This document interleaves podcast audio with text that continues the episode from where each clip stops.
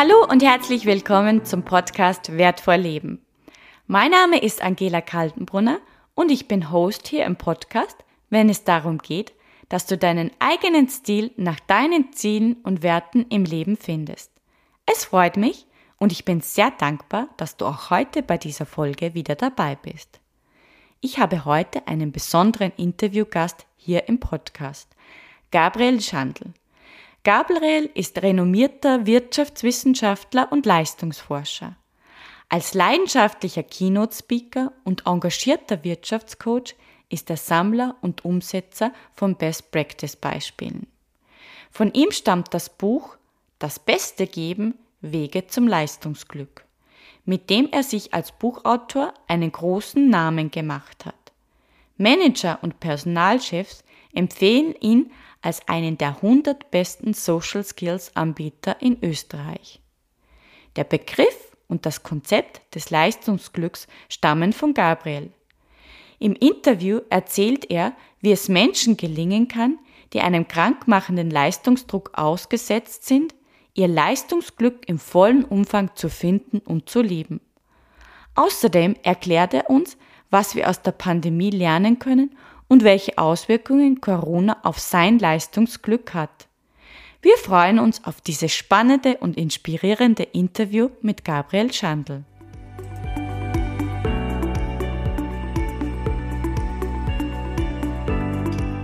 Hallo Gabriel, herzlich willkommen. Schön, dass du da bist.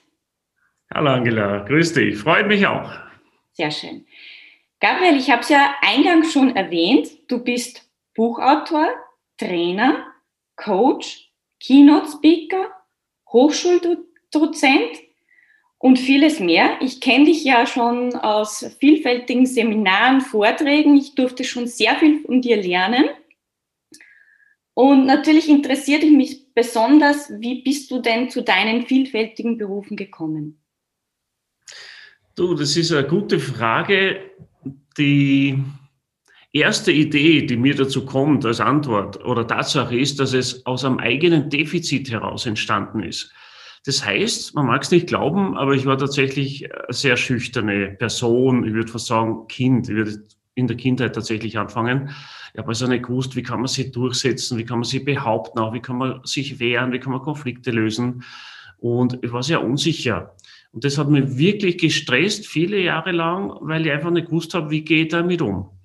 Und erst später, ich glaube, ich war da im Studium, bin ich in diese Welt der Seminare gestoßen und hab, bin draufgekommen, das kann man lernen. Und man kann lernen, wie was geht. Und hinterher geht's besser. Es ist dann nicht alles perfekt, aber es geht etwas besser. Und ich bin so zum Seminarfan dadurch geworden und fast schon zum Lernjunkie im positiven Sinn des Wortes, dass ich einfach da ganz viel Ausbildungen absolviert habe, Seminare gemacht habe. Und jedes Mal hat es mir ein bisschen geholfen. Manchmal habe ich mir gedacht, na, das war jetzt nicht so meins, aber gut, dann weiß man das auch. Aber in den meisten Fällen konnte ich am Ende des Tages etwas besser als vorher. Und das hat mich begeistert. Und irgendwann habe ich dann den Eindruck gehabt, das will ich jetzt anderen Menschen auch weitergeben, weil wenn es mir geholfen hat, gibt ja andere auch noch, die vielleicht anstehen bei irgendeinem Thema oder Unterstützung brauchen. Und so bin ich dann in den Beruf des Trainers gekommen habe am Anfang, aber eigentlich sogar mit zufällig mit EDV-Seminaren angefangen, weil ich aus einem Handwerkerbetrieb komme und habe mit Computern halt ausgekannt. Und das war 1995, wo ich das erste Mal tatsächlich in so einem persönlichkeitsbildenden Seminar gesessen bin. Und mir dann dort gedacht habe, wow, die Arbeit mit Menschen ist ja nur viel spannender als mit Computern, das will ich machen. Ja, und das hat mich seitdem nicht mehr losgelassen. Mhm, interessant. Also du bist das beste Beispiel, dass sozusagen dieses Auftreten oder auch diese Persönlichkeitsthemen, dass das nicht angeboren ist, wie man oft glaubt, in den Genen liegt, dass man ein Redner ist, sondern dass man das lernen kann, weil du ja selber gesagt hast, du hast früher Angst gehabt, also eher so wahrscheinlich eher introvertiert und dadurch dich zu einer ja, hochkarätigen Persönlichkeit entwickelt. Absolut. Und ich glaube, dass das bei ganz vielen ein Antrieb ist, dass man aus einer eigenen Schwäche einfach was macht, indem man sich eben nicht zufrieden gibt damit, sondern das für ganz viele von uns tatsächlich eine große Motivation darstellen kann, wenn man sie nutzt und nutzen will, etwas daraus zu machen. Und Man wird ja dann, wenn man persönlich betroffen ist, ist man eh per se motiviert. Du musst dich keiner in ein Seminar schicken oder so oder dich zwingen, dass du ein Buch liest, weil du willst es dann wissen. Zumindest war es bei mir so. Und das hat mich wirklich auch vorangebracht. Und, und heute auf großen oder kleinen Bühnen zu stehen, macht man nichts mehr aus. Im Gegenteil, ich habe sogar Freude damit, weil ich den Eindruck habe, ich kann anderen Menschen was Gutes tun, ich kann anderen Menschen helfen. Und das ist so meine Mission, das ist das, was mir glücklich macht. Schön, dass du deine Mission gefunden hast. Ist das dann auch deine Berufung? Absolut, Aha. sofort. Also egal, ob mir jetzt was jemand zahlen möchte dafür oder nicht, das würde ich machen, würde nichts anderes machen. Würde vielleicht noch mehr reisen, aber gut, das ist aktuell ein bisschen schwer, das geht mhm. vielleicht bald wieder etwas besser. Mhm. Aber äh, das ist das, was mir einfach wirklich erfüllt. Lernen, selber dazulernen, dieses Wissen weitergeben, es ausprobieren, Neues entdecken, auch in anderen Ländern, in anderen Kulturen. Also das fasziniert mich. Mhm. Du hast ja schon sehr viele Länder bereist. Ähm, was hat dich am meisten inspiriert, auch für deinen Beruf?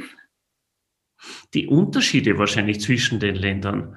Also Europa ist einerseits überschaubar und ein bisschen ähnlich, andererseits doch wieder unterschiedlich. Allein die verschiedenen Regionen in Deutschland. Äh, von Hamburg bis München. Alleine da gibt es ja schon Riesenunterschiede und, und jede Stadt oder auch Berlin oder Düsseldorf hat, ist, ist auf, auf die eigene Art und Weise faszinierend. Wenn man jetzt aber nach Spanien, Frankreich oder Italien runterschaut, ist das auch wieder ganz andere Kultur. Also wirklich ein kompletter Wechsel auch von dem Leistungsgedanken her. Da wird halt einmal ein, zwei Stunden das Geschäft zugesperrt Mittag, weil Siesta gemacht wird. Dafür ist am Abend länger offen. Man geht später Abendessen, man fängt auch früher, also später an in der, in der Früh. Also das sind einfach andere Welten und das finde ich interessant, die Menschen, welche Konzepte sie da haben zum Arbeiten, aber auch zum Leben. Oder auch wenn man rüberschaut nach Amerika, dort dieser Leistungsgedanke, der speziell, wenn man was erreicht hat, dort eher bewundert wird und anerkennend nachgefragt wird, du, wie hast denn du das geschafft? Und hey, du fährst am Porsche, wie schaffst du das? Und bei uns, da haben wir so ein bisschen eine Neidgesellschaft, da muss man sich schon fast entschuldigen, dass man irgendwo Erfolg gehabt hat. Und das ist ein bisschen schade, finde ich. Mhm. Aber so gibt es eben auch unterschiedliche Kulturen. Und überall gibt es was Faszinierendes auch zum Lernen, wo, wo jeder auch eine gewisse Vorbildkultur hat. Nicht überall, aber ich bin halt auf der Suche nach dem, was interessiert mich, was gefällt mir, was kann ich mitnehmen. Und wenn man sich diese Fragen stellt, dann findet man auch entsprechend die Ideen dazu. Mhm. Für mich auch schon zu meiner nächsten Frage. Du hast ja auch gesagt, in Amerika, da wird diese Leistung auch mehr geschätzt und nicht als Neid angesehen, sondern auch als Vorbild. Ich glaube, das war auch ein Thema in deinem Buch. Du hast ein Buch geschrieben mit dem Titel Das Beste geben, Wege zum Leistungsglück. Was genau. ist Leistungsglück? Also das ist ein Begriff, der, den wünsche ich mir für mehr Menschen, für viel mehr Menschen, denn es sollte der Gegenpol sein zum Leistungsdruck. Und Leistungsdruck, das kennen wir, kennen ganz viele von uns leider. Das ist so das eine krankmachende Extrem, wo man dann sagt, endlich Freitag oder endlich Wochenende, hoch die Hände Wochenende. Also da gibt es ja Sprüche noch und nöcher. Und der Montag wird fast schon ein bisschen verteufelt und da gibt's ganz viel auch, ähm, am Montag schon wieder und muss das sein und weiß ich nicht. Also ganz viel, ich sag manchmal endlich Montag, ja, warum nicht? Mhm. Also nicht nur, weil äh, das Wochenende vielleicht so schnell um war, sondern einfach, weil ich gerne auch in die Arbeit gehe oder gerne meine Arbeit mache. Ich habe mir sie auch selber ausgesucht. Und das ist so mein Denke, wenn ich mir was aussuche, warum soll ich mich ständig beschweren drüber? Und wenn es mir nicht gefällt, warum? Wechsel ist dann nicht einfach oder lerne was dazu, damit ich endlich mal das machen kann, was mir Spaß macht. Also das fände ich schade, wenn wir uns das alle für die Pension oder die Rente aufheben, dass wir dann endlich leben können und endlich das tun, was uns Spaß macht. Hey, die Frage ist, erleben wir das überhaupt? Und zweitens, haben wir dann genug Energie dazu?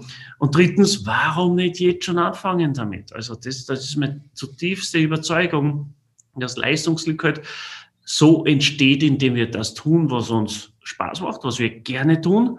Und das ist nicht immer automatisch leicht, aber wenn wir es gerne tun, sind wir auch motiviert. Und dann gehen wir halt diese extra Meile oder überwinden Hindernisse oder holen uns Hilfe oder lernen halt dazu. Und zu 80 Prozent der Zeit genügt ja das, wenn wir Freude haben in oder an unserem Job. Das muss ja nicht 100 Prozent sein. Wir sind ja keine dauergrinsenden Glücksroboter. Aber oft ist es umgekehrt. Ja. Zu 20 Prozent macht der Job Spaß und 80 Prozent taugt uns nicht oder wünschen wir uns Veränderung. Und das ist schade, da macht er nämlich dann wirklich auf Dauer krank und es muss nicht so sein. Mhm. Also so kenne ich es auch. Also ich habe vor kurzem erst mit einer Person gesprochen, die gesagt hat, na, ich habe noch fünf Jahre zur Pension, die fünf Jahre, die drucke ich auch noch rüber. Wenn du sowas hörst von jemandem, was sagst du zu der Person? Also ich tue es erst mal innerlich oder vielleicht manchmal äußerlich, äußerlich Kopfschütteln. Und ja, das ist die Frage. Also ich habe inzwischen aufgehört, Leute irgendwie bekehren zu wollen. Das Wort ist nicht schön und dieses Coaching ohne Auftrag kommt ja auch nicht gut an. Mhm. Und es gibt Leute, die wollen schlicht auch sich nicht ändern oder die sind halt zufrieden auch mit ihrer freizeitorientierten Schonhaltung. Und inzwischen sage ich, das ist okay. Es ist doch jeder selbst verantwortlich für sein Leben. Aber dann mag ich eins nicht, dann soll er sich nicht drüber beschweren, oder? Weil wir wählen ja das, wo wir sind, wie wir leben. Wir haben noch nie so große Auswahl gehabt wie heute. Und trotz einer weltweiten Pandemie, die uns alle irgendwie brutal getroffen hat, und viele Branchen wirklich brach am Boden liegen. Die Veranstaltungsbranche gehört dazu. Man kann seit Monaten keine Seminare mehr machen, keine Großgruppenvorträge. Die Speaking-Aufträge sind alle gecancelt oder verschoben. Also gerade da ist es aber auch möglich, sich neu zu erfinden oder was anderes zu tun. Du bist ja auch ein gutes Beispiel dafür. Und davon bin ich einfach ein Freund von der Lösungsorientierung und nicht vom Jammern. Genau, das sehe ich genauso. Also ich habe dann auch nicht viel gesagt, aber innerlich habe ich mir gedacht, ähm, ja, warum, warum schimpfst du dann jetzt überhaupt? Aber wie du sagst, äh, manchmal bringt es auch nichts, manche wollen das auch nicht hören.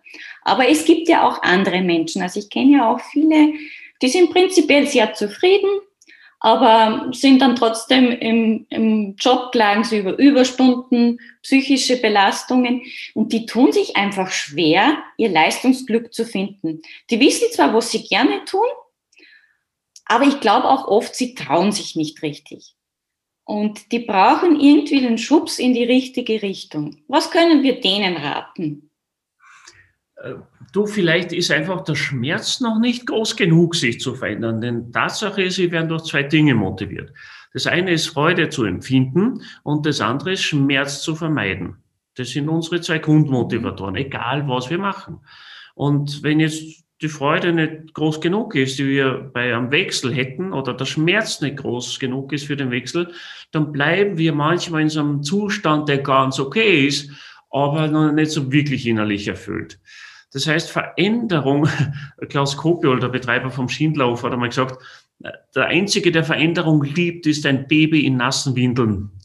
So, das stimmt jetzt aber nicht ganz, weil ich zum Beispiel mag oder ich brauche Veränderung ähm, in jeder Hinsicht. Ich bin nicht so der Typ für Routine. Ich muss immer wieder mal was umstellen.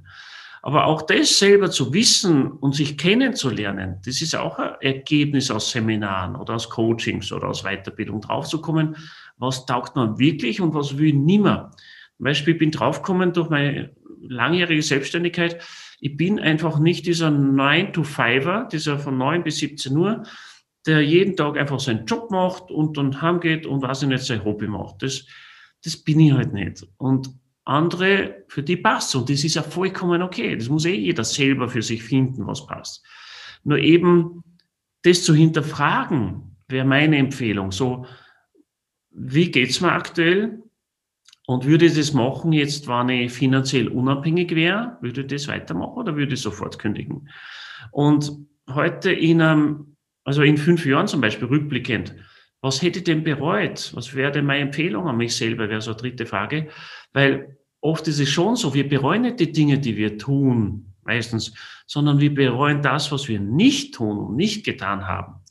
Und bei mir ist es so, ich steuere jetzt auf die 50 zu und ich bereue wenig von dem, was ich getan habe, weil einer meiner Lieblingssätze, und ich glaube, du wirst mir das erfragen, was ist einer meiner Lieblingssätze, womöglich, so wie ich dich kenne, du magst Leitsprüche auch ganz gern. Glaube ich. Äh, genau, ich verrate den jetzt schon. Nämlich war der Tag nicht dein Freund, so war er dein Lehrer. Mhm. So, das mag ich, weil entweder das hat was gut funktioniert oder wir haben was lernen dürfen. Aber zu dem komme ich ja nur, wenn ich was ausprobiere und wenn ich was umstelle und wenn ich was mache. Das heißt, ich, ich brauche ein bisschen an Mut, tatsächlich was umzustellen. Und mir helfen dann manchmal Coaches oder Seminar oder Buch, das zu tun und mir auch da Begleitung zu holen, wenn ich das will, das hilft mir manchmal. Das ist auch meine Empfehlung. Entweder mit sich zu arbeiten, in sich zu gehen, Selbstreflexion ist gut möglich, dass man da ein Stück weit kommt. Aber an irgendeiner Stelle braucht man dann meistens einen Coach, jemand, der dir einen Schritt eben hilft und dann den nächsten und dich eine Woche später fragt, wie geht's dir denn mit deinem Ziel? Ja, überhaupt das große Thema Ziele, vielleicht schauen wir uns das auch noch an. Aber so, das ist meine Empfehlung, einfach hinzuspüren und sagt dann das eigene Gefühl, passt es so, wie es ist? Okay, dann lass es. Oder passt es eben nicht? Ja, dann verändere es. Aber Achtung, ihr müsst ja nicht gleich den Job kündigen. Das wäre sogar verantwortungslos. Mhm. Weil ganz oft kann man ja innerhalb des Jobs auch was verändern. Man kann was dazulernen, man kann Abteilung wechseln, man kann neue Verantwortung dazunehmen. Auch im Gespräch mit der eigenen Führungskraft. Die meisten seriösen Unternehmen haben ein jährliches Mitarbeitergespräch und da sollte auch nochmal abgeklärt werden, wie sieht's denn auch mit deiner Motivation aus? Gibt es einen Weiterbildungswunsch oder Bedarf? Wie können wir dich unterstützen, liebe Mitarbeiterin oder lieber Mitarbeiter? Und spätestens dort müsste man aufzeigen und sagen, ah, ich bin gerade nicht so motiviert, darf ich bitte mal ein Seminar besuchen oder hier die und die Ausbildung gern, damit könnte ich meinen Job nur besser machen.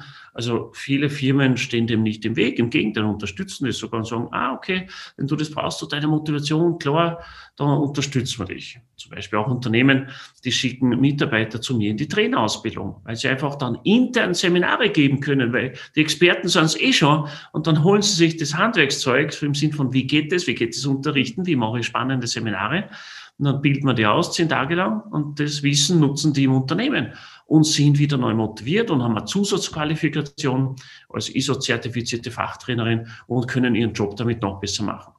Mhm. Sehr gut. Also du hast auch einen sehr wichtigen Punkt den möcht, angesprochen, den möchte ich jetzt noch mal kurz aufgreifen, weil ich glaube, das ist das Wichtige, dass man zuerst einmal Selbstreflexion betreibt, einmal, wie zufrieden bin ich denn jetzt gerade? Und auch ein wichtiger, ich nenne es immer die Wunderfrage, was würde ich denn tun, wenn ich finanziell unabhängig bin? Und wie schaut es in fünf Jahren aus? Ich glaube, das ist der erste wichtige Punkt. Und dann, wenn ich merke, okay, ich brauche da Unterstützung oder ich habe da einfach äh, Nachholbedarf oder Aufholbedarf, dass man sich dann einen Coach zur Seite sucht oder halt auch im Unternehmen oder selbst tätig wird. Genau. Mhm. Du schreibst auch in deinem Buch vom Dreiklang des Erfolgs. Was mhm. können wir uns darunter vorstellen? Du, ganz einfach, es geht ums Organigramm in den Unternehmen. Das heißt, es ist das Bild der Firma und da steht meistens ganz oben der Chef, dann kommt oberes Management, mittleres Management und der Mitarbeiter. Und ich frage mich meistens auch, wo ist denn da der, die wichtigste Person in der Firma? Und das ist halt der Kunde. Und ganz oft ist der Kunde gar nicht abgebildet. Dafür gibt es irgendwelche Nummern, Personalnummern und das ist der 310er und der 31er und der 35er. Und das ist irgendwie für eine eigenartige Denke. Jetzt habe ich mir überlegt, wie kann man das anders darstellen und habe einfach ein Dreieck gezeichnet, wo der Kunde im Mittelpunkt steht.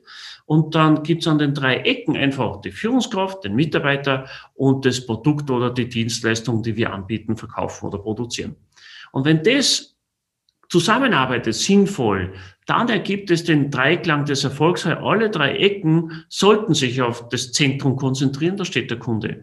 Das heißt, das Produkt und die Dienstleistung sollte den Kunden erfolgreicher machen, womit auch immer. Mhm. Der Mitarbeiter sollte sich um den Kunden kümmern, in seiner Denke, egal in welcher Abteilung er ist. Und auch die Führungskraft kümmert sich um den Kunden, egal in welcher Abteilung er ist. Und zusätzlich nochmal um den Mitarbeiter und die Produktentwicklung. Aber das ist klar, dass Führungskräfte einfach mehr Verantwortung haben, deswegen bekommen sie auch mehr bezahlt und haben meistens auch noch bessere Qualifikationen. Also das ist der Dreiklang des Erfolgs, der Kunde in der Mitte und außenrum Führungskraft, Mitarbeiter und Produkt oder Dienstleistung. Also alle, alle eingepackt, also nicht nur die Führungskraft oben. Kennst du auch Unternehmen, die das mittlerweile schon so anwenden? Ja, die, die ich betreue und coache und trainiere. Ich mache ja auch so strategische Unternehmensplanung für und mit mhm. Unternehmen, mit den Führungskräften. Und da bringen dieses Bild immer wieder mal ganz gern ins Spiel und frage, stelle einfach die Frage, wie ist es bei euch? Seid ihr quasi schon eine kundenzentrierte Firma? Und wie viel wisst ihr über eure Kunden? Was, wie sehr ist die ganze Denke auf den Kunden ausgerichtet? Und das ist etwas, was hilft. Also einfach diese Frage zu stellen, das Bild aufzuzeichnen und dann in diese Richtung zu arbeiten. Mhm. Den Kunden in den Fokus zu stellen. Genau. Ist auch bei diesen Führungskräften, sage ich einmal, neue Führungsmethoden erkennbar, wenn jetzt der Chef nicht ganz oben in der Hierarchie steht?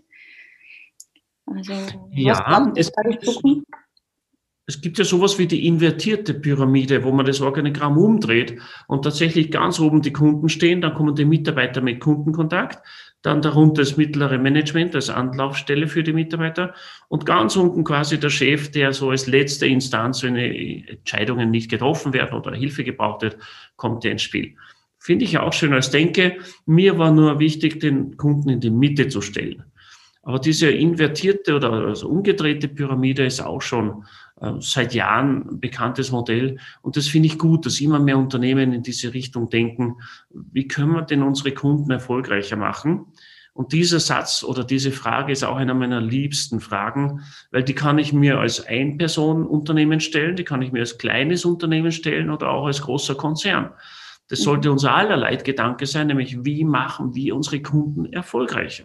Mhm. Wenn ich diese Frage stelle, dann komme ich ja auch leichter zu Ideen, nämlich was kann ich anbieten? Vielleicht gerade jetzt, wo man sich selber neu erfinden muss oder darf.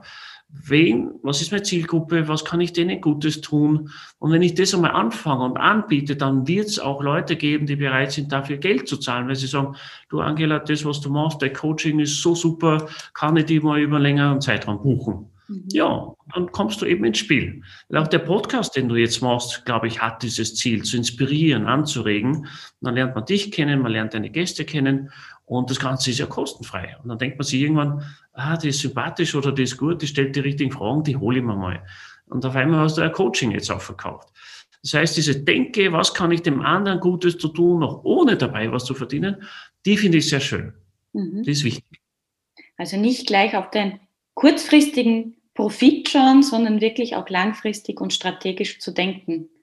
Und ich genau, glaube, absolut. Das ist auch absolut das Ziel der Zukunft. Und da komme ich auch schon zu meiner nächsten Frage. Es gibt ja so viele Menschen und ich kenne viele Menschen, wenn ich mit denen rede, die haben Ideen und Talente. Und ich sage, du mach doch was draus, ne? Also das muss ja jetzt nicht gleich das große Business sein.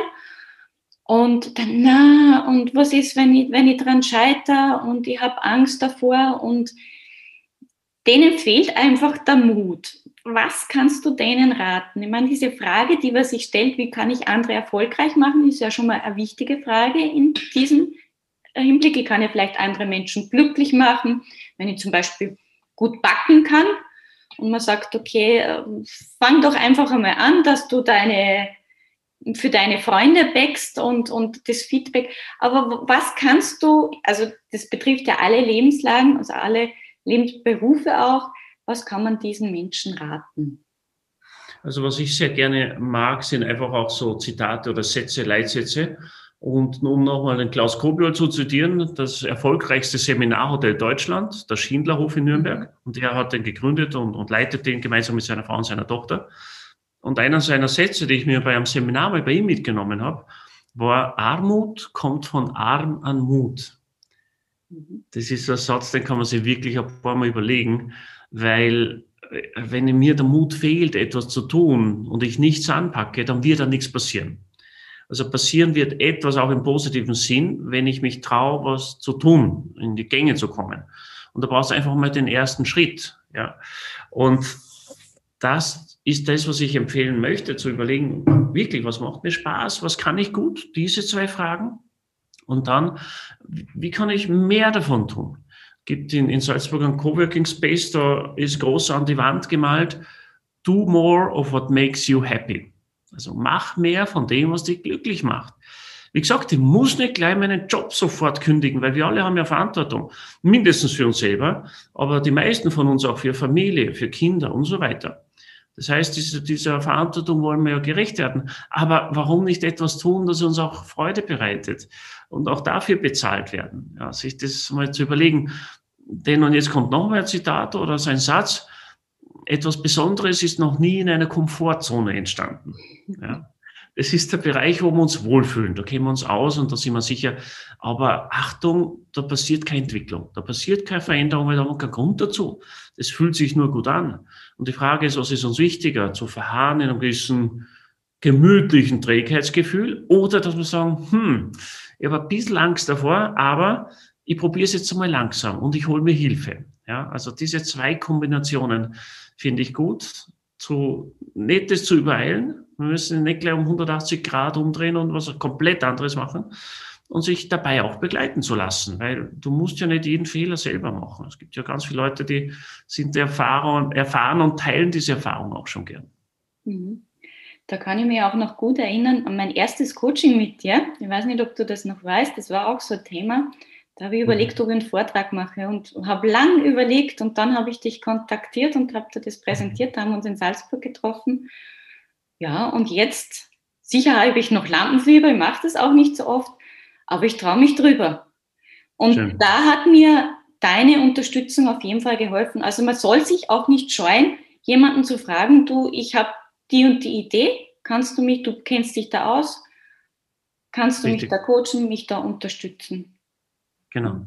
Das gibt das gibt es in jedem Bereich. In jedem Bereich gibt es jemanden schon, der weiter ist als wir oder der dort ist, wo wir hin möchten. In jedem Bereich. Egal, ob das Partnerschaft, Gesundheit, Finanzen, äh, beruflicher Erfolg, Selbstsicherheit, Auftreten vor Gruppen, Zeitmanagement, Stressmanagement, Burnout-Prävention, ja, egal was. Da gibt es Leute, die waren selber irgendwie betroffen, haben sich intensiv damit beschäftigt und haben wirklich gute Modelle entwickelt, die helfen. Und wenn wir die anwenden, steigert das halt die Chance, dass es auch funktioniert. Es gibt keine Garantie, das muss man seriös sagen, weil wir Menschen auch unterschiedlich sind. Mhm. Aber ich habe selber mal für mich lernen müssen, tatsächlich Zeitmanagement heißt, sich Ziele zu setzen, sich Dinge aufzuschreiben, sich Pläne machen, sich auch Termine dazu zu schreiben, wenn ich es jetzt nicht sofort machen kann, wann will ich es dann machen? Denn ohne Termine passiert gar nichts. Und in dem Moment, wo ich mir einen Termin aufschreibe, steigert es die Chance, dass es passiert. Das heißt, das wäre so ein Babyschritt zu überlegen, was möchte ich machen, wann hole ich mir Hilfe dafür, wen kontaktiere ich und wann mache ich jetzt das Coaching mit der Angela zum Beispiel, ja? Oder wann rufe ich die mal an? Und wenn das im Kalender steht, steigert das die Chance, dass das passiert. Genau. Also aufschreiben hat immer eine größere Wirkung. Das Genau. genau, das kann man auch mitgeben. Mhm. Du Gabriel, wir leben gerade in einer großen Pandemie, die Corona-Pandemie, die lässt uns alle nicht blank. Also auch dein Business sowie mein Business lebt ja vom Austausch und Kontakten, persönlichen Kontakten. Wie hat sich denn Corona auf dein Leistungsglück ausgewirkt? Du, ich habe auf jeden Fall mehr Zeit gehabt und habe sie immer noch, wobei es wird schon ein bisschen mehr wieder mit den Terminen. Äh, das habe ich einerseits genossen, andererseits natürlich mir die Frage gestellt, was mache ich jetzt, was, was tue ich? Und Gott sei Dank hatte ich viele Kunden, von denen dann einige bereit waren, auch diese Präsenzseminare umzustellen auf Online. Und mhm. heute machen wir einiges, jetzt zum Beispiel auch an Rhetorik-Coachings per Zoom oder per Microsoft Teams oder GoToWebinar, also egal welche Plattform man nutzt. Da kann man jetzt ganz viel machen. Man kann Menschen weiterhin unterstützen mit Wissen. Und ich bin heute auch in einer Wissensbranche. Dass Weiterbildung jetzt aktuell im Präsenzmodus nicht so gut geht, ist halt ein Problem, aber nennen wir es halt Herausforderung. Gut, wenn es so nicht geht, dann geht es irgendwo anders. Und mein ganzer März ist jetzt ziemlich voll, auch mit diesen abendlichen Online- Vorträgen oder Seminaren, das sind nur so eineinhalb Stunden Blöcke, aber trotzdem sind dann 20 Leute mal dabei oder mal kleinere Gruppen mit fünf. Es wechselt sich ab. Und das hat mir auch über diese Zeit geholfen, dass das funktioniert hat. Und das andere ist, dass jetzt schon langsam, Gott sei Dank, auch wieder Präsenzseminare losgehen, weil wir die Möglichkeit haben, alle Teilnehmer selbst testen zu lassen, mit Masken ähm, zu arbeiten, Abstände einzuhalten. Und tatsächlich jetzt nächste Woche schon wieder los mit einem Firmenseminar, wo es gehen wird um Verkaufen und erfolgreich verkaufen, auch den Kunden erfolgreicher machen im Einzelhandel. Und darauf freue ich mich schon, wenn diese Termine losgehen. Und natürlich planen wir jetzt auch schon den Herbst mit Präsenzseminaren, aber auch immer mit der Option, dass man das notfalls umstellen kann auf online. Und das ist der, der Hauptveränderungsfaktor jetzt bei mir gewesen, vom Offline-Präsenzmodus, wo man sich sieht und trifft, zum Online-Modus hin. Aber ich bin zuversichtlich, dass die Präsenzvariante auch wieder gehen wird und funktionieren wird. Mhm. Das hoffen wir doch alle und ich bin auch überzeugt, dass es besser wird. Aber im Endeffekt hat es ja auch positive Auswirkungen und jede Krise birgt ja auch eine Chance. Eine Chance für uns alle Was glaubst du, können wir vor allem die Menschheit aus dieser Krise lernen, die uns ja weltweit alle betrifft? Wir können tatsächlich, und das klingt sehr basic, aber wir können lernen zu überleben. Das müssen wir auch gerade ganz, weil es gibt diese zwei Extreme. Für einige Menschen und einige Branchen ist die Arbeit mehr geworden und sie ist sehr stabil. Zum Beispiel der Handel, Lebensmittelhandel. Wir alle brauchen was zum Essen, gehen weiter einkaufen. Handel war auch immer offen klar ist, das Überleben sichert. Oder die Apotheker, die Hilfskräfte jetzt zum Beispiel auch bei Krankenhäusern oder Ärzte, Krankenschwestern, all diese, die haben jetzt mehr zu tun als vorher. Und dann gibt es solche, die haben weniger zu tun oder verlieren ihren Job oder sind wirklich am, am Ende ihrer Existenzen, die ganzen, wenn ich an die Gasthäuser denke, die jetzt schon seit Monaten nicht ausführen dürfen. Äh, und natürlich gewisse finanzielle Hilfe bekommen, aber das ist ja nicht das Gleiche, wie wirklich arbeiten zu dürfen. Wir wollen ja eigentlich arbeiten, wir wollen ja leisten, nur in vielen Fällen geht's nicht. Und da sind wir gefordert und da, da sehe ich die Chance, sich neu zu erfinden und wirklich auch lösungsorientiert zu überlegen, ja, wenn nicht das, was mache ich dann? Also auch da zum Beispiel bei einem lieben Freund, der war oder ist DJ, nur der kann natürlich jetzt nicht arbeiten. Es gibt wenig Hochzeiten, wenig Events, wenig Partys. So, jetzt macht er ähm, Autobeschriftungen, der macht Stickereien, der hilft einem Freund bei Installationen von Lichtanlagen, weil er einfach handwerklich sehr begabt ist und hält sich so über Wasser. Also das sind einfach Wege und Möglichkeiten, die es gibt. Und wenn man danach sucht, findet man die auch. Ja, also das ist nicht leicht, gebe ich zu. Aber ich bin selber auch betroffen gewesen. Deswegen bin ich der Überzeugung, es geht, es gibt Wege. Mhm. Also nicht den Kopf in den Sand stecken, sondern nach anderen Möglichkeiten und Lösungen zu suchen, also lösungsorientiert statt problemorientiert. Aber was ist mit einem, wenn wir jetzt sozusagen die Gastronomie, du, du hast einen Gastronomiebetrieb und äh, ein Restaurant und kannst es nicht öffnen und man weiß nicht, wie es weitergeht. Was rät man einem Restaurantbesitzer, neue Wege zu suchen. Also der sagt, ich bin ein guter Koch und ein guter Manager im Restaurant. Wie kann man dem den mhm. Mut geben, weiterzumachen?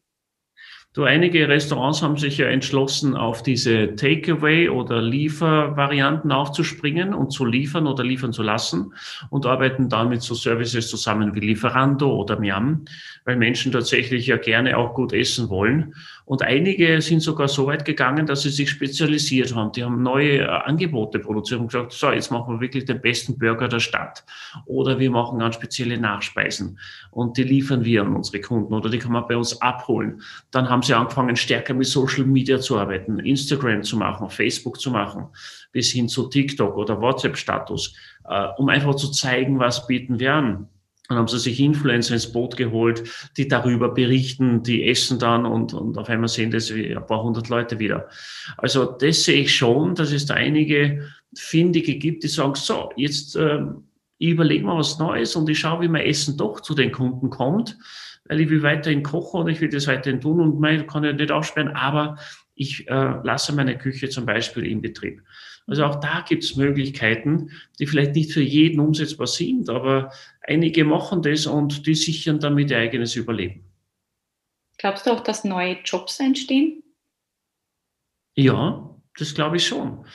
Weil gerade jetzt wird natürlich unsere ganze Berufs-, alle Branchen durchgerüttelt. So, was braucht es wirklich? Was braucht es in Pandemiezeiten? Was, worauf können wir verzichten? Also es ist natürlich schwer jetzt für Fluglinie sich neu zu erfinden. Die haben ihre Flieger, ihre Flug oder am Flughafen äh, und die kriegen ja dementsprechend staatliche Unterstützung, um diese Zeit zu überleben. Aber wir wissen, die meisten von uns sind ja keine, weder Fluglinie noch Flughafen. Und wenn man auf sich selber schaut, dann bleibt man am Schluss trotzdem über mit einem Talentebündel. Du hast das Wort einmal erwähnt vorher, das ist schön, mit Dingen, die wir gut können und die wir mögen. So, die Frage ist, wem kann man damit was Gutes tun? Und wenn wir das anfangen zu tun, dann wird es immer wieder auch Menschen geben, die sagen, schau, die ist gut in dem Bereich. Und dann, dann sind wir auch bereit dafür zu zahlen. Ähm, das ist meine zutiefste Überzeugung, dass wir fokussiert auf unsere Talente wirklich in die Gänge kommen müssen oder dürfen und schauen, nicht wo kriege ich am meisten Geld her, sondern was kann ich gut, was macht mir Spaß. Und als drittes, was hilft dem anderen? Mhm. Ja, also mit dieser Fragestellung, das sind, wie du vorhin gesagt hast, lösungsorientierte Fragen, kommen wir nicht in einen stuck state, sagt man, in einen so festgefahrenen Zustand, wo Demotivation sich ausbreitet. Das geht nämlich auch sehr schnell. Und auch ich selber wirklich alle Werkzeuge gebraucht, um hier motiviert zu bleiben. Und manchmal helfen da wirklich auch andere Menschen, wie zum Beispiel Freunde. Wenn es jetzt nicht gleich der professionelle Coach ist, wir haben in den letzten Wochen eingeführt, einmal wöchentlich einen Spieleabend. In einer ganz kleinen Gruppe mit Freunden, mit Gin Tonic Begleitung, um es äh, gemütlich zu haben. Und da haben wir gespielt und haben wir gelacht und da kommt man wieder auf andere Ideen und das war gut, um eben auch nicht alleine zu Hause zu hocken und äh, Trübsal zu blasen, weil das hilft dir einfach nicht weiter. Es kann solche Zeiten geben, aber ich glaube, die meisten von uns wollen irgendwann einmal dann wieder aufstehen und sagen, so, jetzt reicht's jetzt. Jetzt gebe ich wieder Gas. Und da gibt es die richtigen Fragestellungen und auch andere Menschen und Coaches dazu, die dann bereit sind, auch dich dabei zu begleiten. Mhm. Super, danke.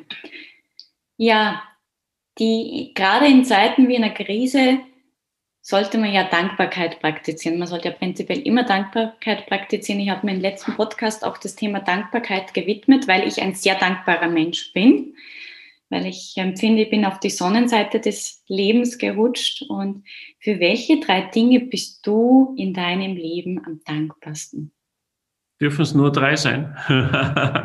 die drei wichtigsten. Also, drei sehr gut. Allerdings äh, da bin ich, glaube ich, ähnlich wie du von der Dankbarkeit her es sind ganz viele, die mir da einfallen. Ich fange an mit meinen Kindern, ich fange an mit meiner Gesundheit im Sinn von, dass ich mich draußen bewegen kann, in der Natur. Das ist schon mal das gleich das, das dritte. Das wurde uns nie genommen, weil es immer heißt, wir werden eingesperrt und so weiter. Ja, natürlich müssen wir auf vieles verzichten. Unser Lockdown ist nicht lustig. Aber wir durften uns immer zum Beispiel draußen bewegen zum Thema Sport. So. Und das ist so wichtig, weil in dem Moment, also das kenne ich von mir, wo ich lang rumsitze, vielleicht sogar tagelang, da bin ich jetzt wieder, da bin ich krantig, da mag ich mich selber nicht. Und in dem Moment, wo ich mich aufraff, einfach eine halbe Stunde oder Stunde laufen zu gehen oder wie es im Sommer war, Rollerskaten, Fahrradfahren oder jetzt im Winter war sogar Skifahren möglich, kommt man gleich auf ganz andere Gedanken. Allein Sonne und die Natur. Ich war gestern zum Beispiel im Wald und habe einem Freund geholfen bei Holzarbeiten einen Tag lang und da bin ich halt nicht erreichbar am Handy. Und da kommt man auf so gute Gedanken und es riecht so gut und am Ende des Tages hat man was geschafft und hat wieder Brennholz produziert und heute bin ich zwar ziemlich fertig und spüre jeden Knochen im Körper, aber es war richtig gut. Unser Termin muss ausgemacht sein, der muss im Kalender stehen und dann passiert er auch.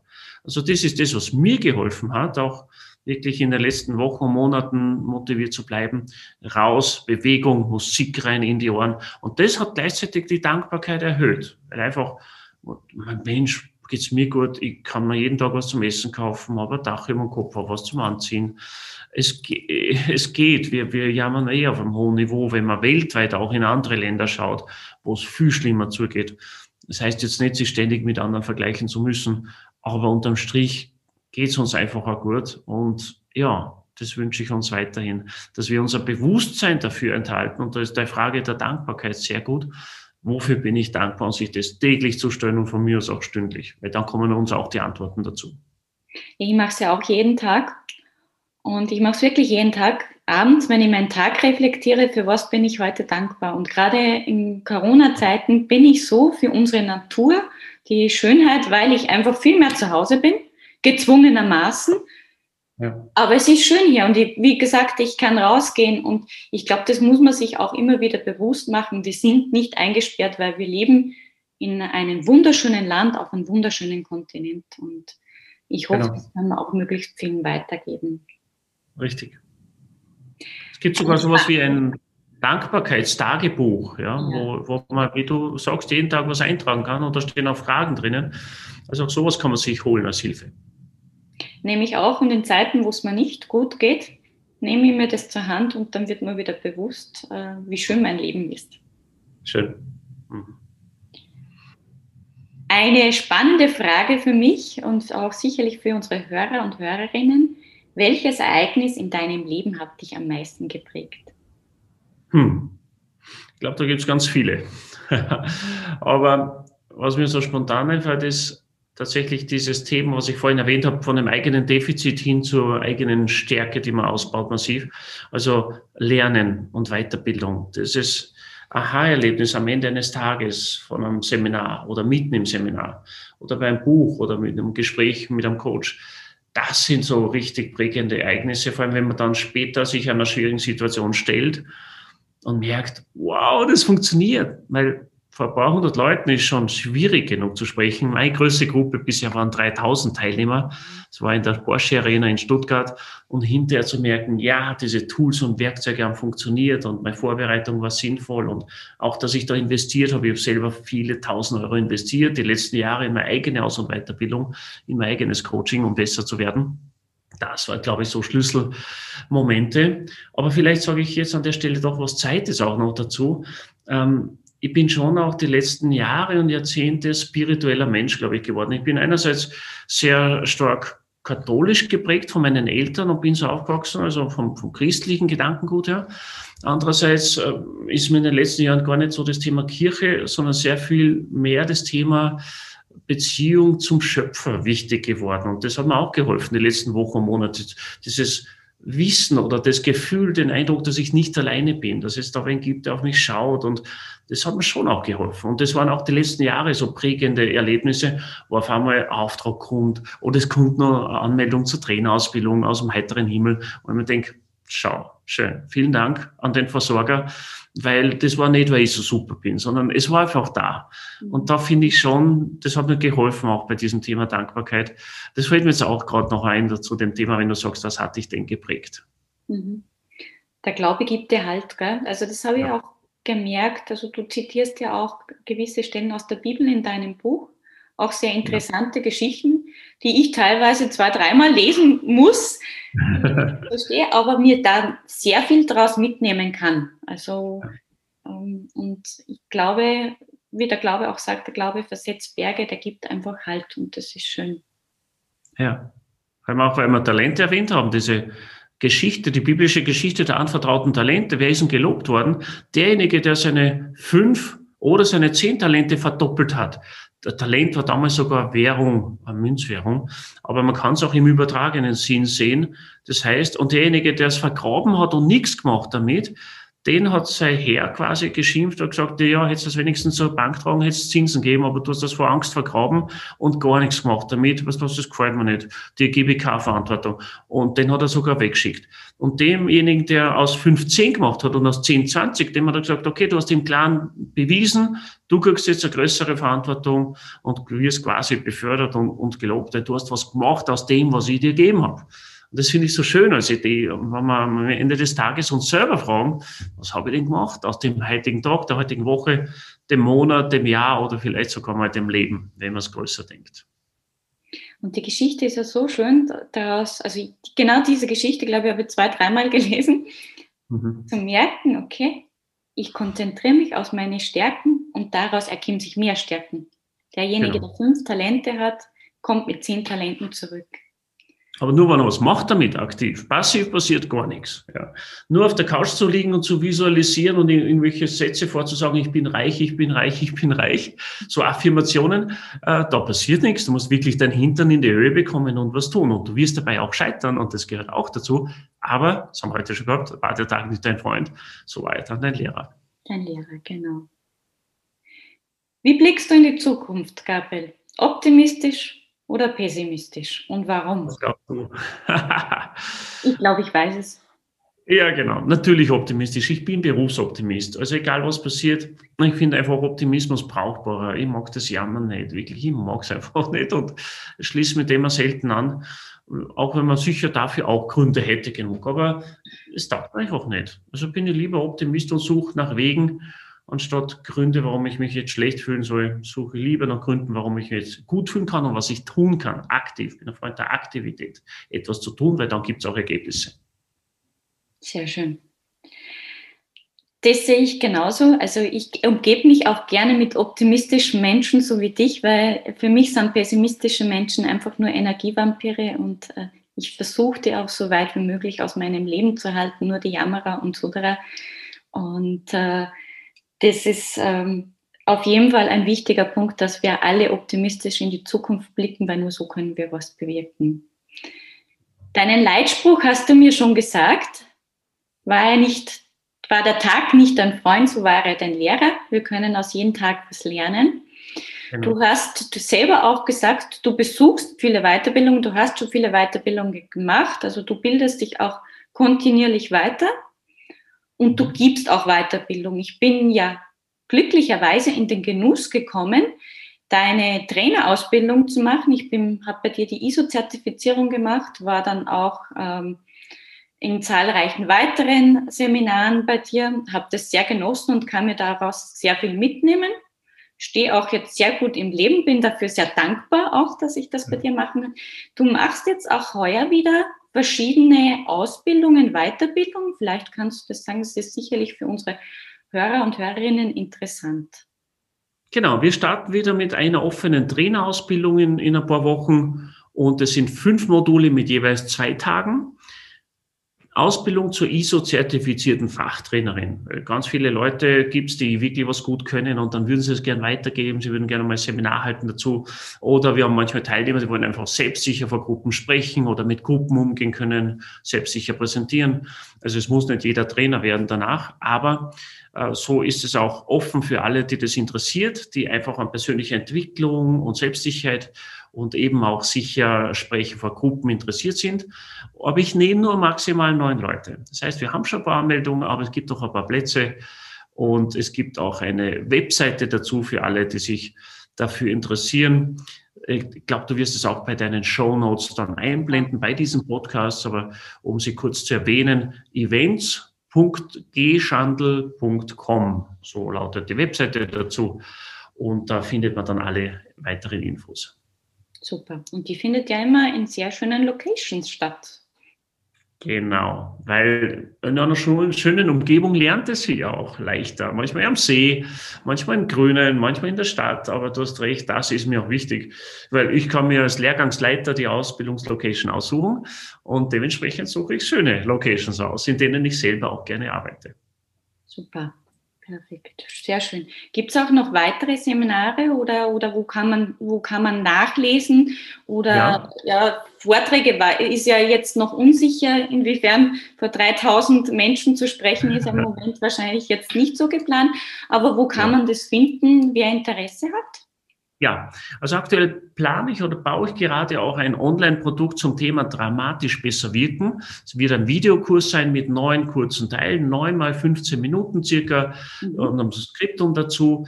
Da gibt's in Kürze die Information. Wer das dann haben will, der meldet sich einfach am besten zu meinem kostenfreien Newsletter an. Da gebe ich einerseits konkrete Tipps und Tricks, eben auch zum Thema Rhetorik oder Sichersprechen vor Gruppen. Und dort erfährt man dann auch, wenn dieser Online-Kurs aktuell freigeschalten wird. Und anmelden zu diesem Newsletter kann man sich über meine Webseite www.gabrielschandl.com. Perfekt, das verlinken wir natürlich auch noch in den Show Notes. Ja, das war's auch schon, Gabriel. Herzlichen Dank für das wunderschöne und informative Gespräch. Was nehmen wir uns mit? Wenn man nicht zufrieden oder generell auch zufrieden ist, sich immer wieder selbst zu fragen, okay, wie geht's mir gerade? Wo stehe ich gerade? Bin ich zufrieden mit dem? Kann ich meine Stärken nutzen? Kann ich meine Stärken erweitern? Und wie kann ich andere mit meiner Leistung, mit meinem Input glücklich machen und erfolgreicher machen?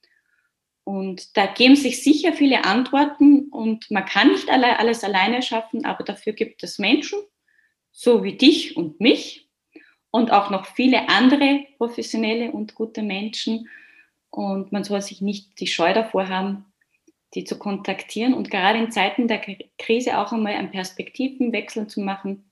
Was ist denn das Positive aus der Negativen? Was kann ich daraus lernen? Bei mir war es zum Beispiel auch, dass ich gesagt habe, ich gehe mehr ins Online-Business. Dieser Podcast ist da, daraus entstanden. Ich habe mir gelernt, wie man Videos macht. Und das hätte ich sonst wahrscheinlich nicht gemacht. Und dafür bin ich so. auch stolz dafür. Also, dass wir, und dass wir auch dieses Gespräch dadurch noch wieder machen konnten, dass wir uns auch wieder sehen. Sehr schön. Und das war eine Top-Zusammenfassung, liebe Angela. Und die, die Idee von dir, wieder was Neues zu probieren, zeigt ja auch, dass es machbar ist. Ja, du, du gibst dich quasi in, in, ein neues Fahrwasser, wo du probierst und schaust, wie geht es. Aber so erweitern wir eben auch unser Wissen. Und wiederum werden, wenn du das ausstrahlst, werden andere profitieren davon und vielleicht auch ermutigt sein, was Neues zu probieren. Und das finde ich schön. Und da wünsche ich dir für diesen Podcast alles, alles Gute und mögen das möglichst viele Menschen auch hören und auch weiter sagen.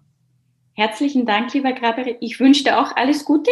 Ich hoffe, wir sehen uns bald wieder persönlich.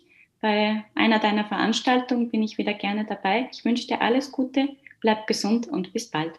Tschüss. Danke dir. Mach's gut. Wir hoffen, wir konnten dich mit unserem Gespräch inspirieren, dein eigenes Leistungsglück zu finden und zu leben. Wenn du noch mehr darüber erfahren möchtest, dann empfehle ich dir Gabriels Buch Das Beste geben, Wege zum Leistungsglück. Alle Kontaktdaten verlinke ich natürlich wie immer in den Shownotes. Ich freue mich über deine 5-Sterne-Bewertung und deine Kommentare. Und vergiss nicht, du bist wertvoll und einzigartig. Erwarte das Beste vom Leben und komm ins Tun und du wirst das Beste vom Leben erhalten. Bis bald. Tschüss.